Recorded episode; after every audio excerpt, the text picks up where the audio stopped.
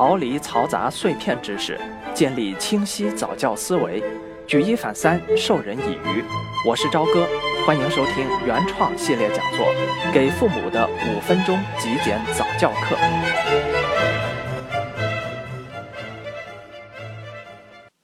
说到教育思路，那么咱们掌握一种面对孩子问题时的思路，自然是这个系列讲座非常重要的任务之一。我接下来会用五个主题组合成一个完整的解决方案。这堂课是第一个主题，我们来谈谈表扬、批评与引导感受的正确方法。宝宝真棒，宝宝真乖，宝宝真聪明，是我经常听到家长嘴里说出来的话。其实每次听到，我都会情不自禁地皱一下眉头。诚然。相比起过去一概而论的“严父出孝子”的理念，现代人更多的懂得了正面激励和表扬在建立孩子自信方面的良好作用。可我要说的是，表扬啊有道，要避免不加思考的表扬中有些不好的影响。以上几句表扬的话，我个人认为就不是很妥。无论表扬也罢，还是上文的比较也罢。我们最终都是希望收获一个结果，一个对孩子更有益的结果。这其实啊是一堂管理学课。管理学上有一个基础的道理，叫做就事论事，或者说谈行为而不谈个性。一般呢用在管理层对待员工的时候。常见的场景是，如果一个员工事情没有做到位，管理层需要对他进行谈诫。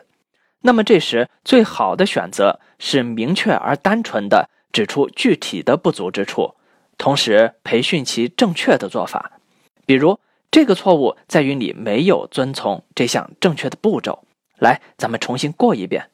好，现在掌握了吗？你来尝试一次，我帮你看看。等等。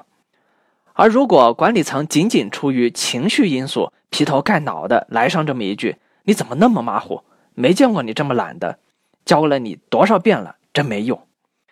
这些话语就是指向了个性，而非具体的行为，可以算上是一种人身攻击。其后果自然只会引起犯错员工的愤怒和防卫，甚至是双方态度上的对抗。这个道理反过来看也是一样，人身攻击如此，人身表扬也是同样。不知道大家印象中有没有过这样的场景？公司表彰大会上，很多人得奖的时候得到的并不是热烈的掌声，反而是大家都撇撇嘴，说：“哎呀，这人凭什么呀？咱们哪儿比他差了呀？真不公平。”刨去具体的因素，其实在表彰技巧上也会导致这种结果。当我们在表彰出色的员工时，介绍他的时候，一定要有具体的事例。这样的表彰才会真正的起到作用，让所有员工都能感受到到底要怎么做事，用什么标准做事，可以得到公司的肯定。而如果领导只是说该位同事一贯勤奋学习、严于律己、兢兢业业，那么这种描述个性的表彰方式，就反而会让其他的成员颇有微词。每个团队成员都会很容易的反驳说。我难道比他差吗？我也不犯错呀，我也学习呀。哎，结果表彰反而起到了负面的影响，打击了团队的士气。而如果我们说的是某一件具体的标准上，他长期达到了多少考核分，这个季度他为公司创造了多少的销售业绩，甚至简单的就是说他一整年从来都没有迟到过一次的事实，公司因此而表彰他。那么这样的表彰就会让人心服口服，也会让团队成员知道这样子去具体努力是可以得到公司认可的。对于孩子则更是如此。我们在其做得很好的时候，如果笼统的只是说你真棒，那么同样变成了在谈论个性而不是具体的行为，其导致的后果是什么呢？孩子会很快遗忘自己。为什么事情被表扬，他只会选择记住被表扬时的愉悦感，并且在反复的被肯定中，深深的认同自己就是很棒，自己就是很聪明。至于为什么这么被表扬，不重要，好的行为也没有被强化记住。久而久之，反而会滋生出一种我们常说的“骄骄二气”。其典型的表现是，一旦以后出现他做的不好，又被同样个性化的言语评价时，他就难以接受了。比如，习惯于说以上那种针对个性的表扬话的家长，往往也同样容易说出“你怎么那么马虎”这类的批评话语。孩子对此是无法理解的。你明明一直承认我是个聪明的孩子，为什么今天要说我笨？我理解不了，也接受不了。肯定是你说错了。我生气，我反抗，甚至于我不再信任你。至于在这件事上我错在哪里，这根本不重要，我也不想知道。我只知道你对我的评价一定是错了。那么，对于家长该怎么办呢？正确的表扬与批评的思路也很简单，关键在于两个字：具体。我们应当具体的去谈论行为本身，而非针对个性的描述。比如，孩子因为礼貌跟人打招呼得到我们的表扬，那就不要再说“你真棒”“你真有礼貌”之类的个性描述，而改为具体的说：“你刚才跟邻居打招呼了，做得很好，成功，来击个掌。”如果家长很有心，大可继续进行一些加强印象的描述，再跟他简单的聊一下。跟人打招呼之后，发现别人本来没笑，现在也因为你而开始微笑，他是不是很开心了？咱们自己也会很开心，对不对？当你这样去做的时候，孩子正确的行为就被反复的加强记忆，起到趁热打铁的作用，进一步固化成为良好的习惯。这就是叶圣陶先生所说的：“教育的本质就是养成良好的习惯，礼貌如此，将来在学习上同样如此。”既然谈到了表扬，少不得还有两个词需要谈到，那就是鼓励与批评。所谓鼓励，是指在孩子做的不好的时候，如何帮他重建信心；而批评，则是在他做的不好时。帮助他意识到为什么不对，以及错误行为的后果，目的都是为了改善，而道理也如出一辙。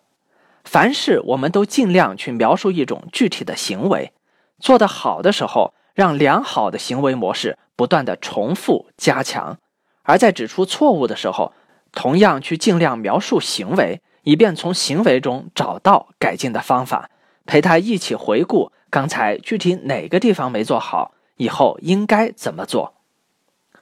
此外，我还想提到一个常见的误区，就是过度的引导孩子的心理感受。我们作为家长可以回想一下，当我们描述孩子一种错误行为的后果时，有没有故意附加大人的情绪感受，进行过度的引导？要知道，孩子对于价值判断肯定和大人还有差距。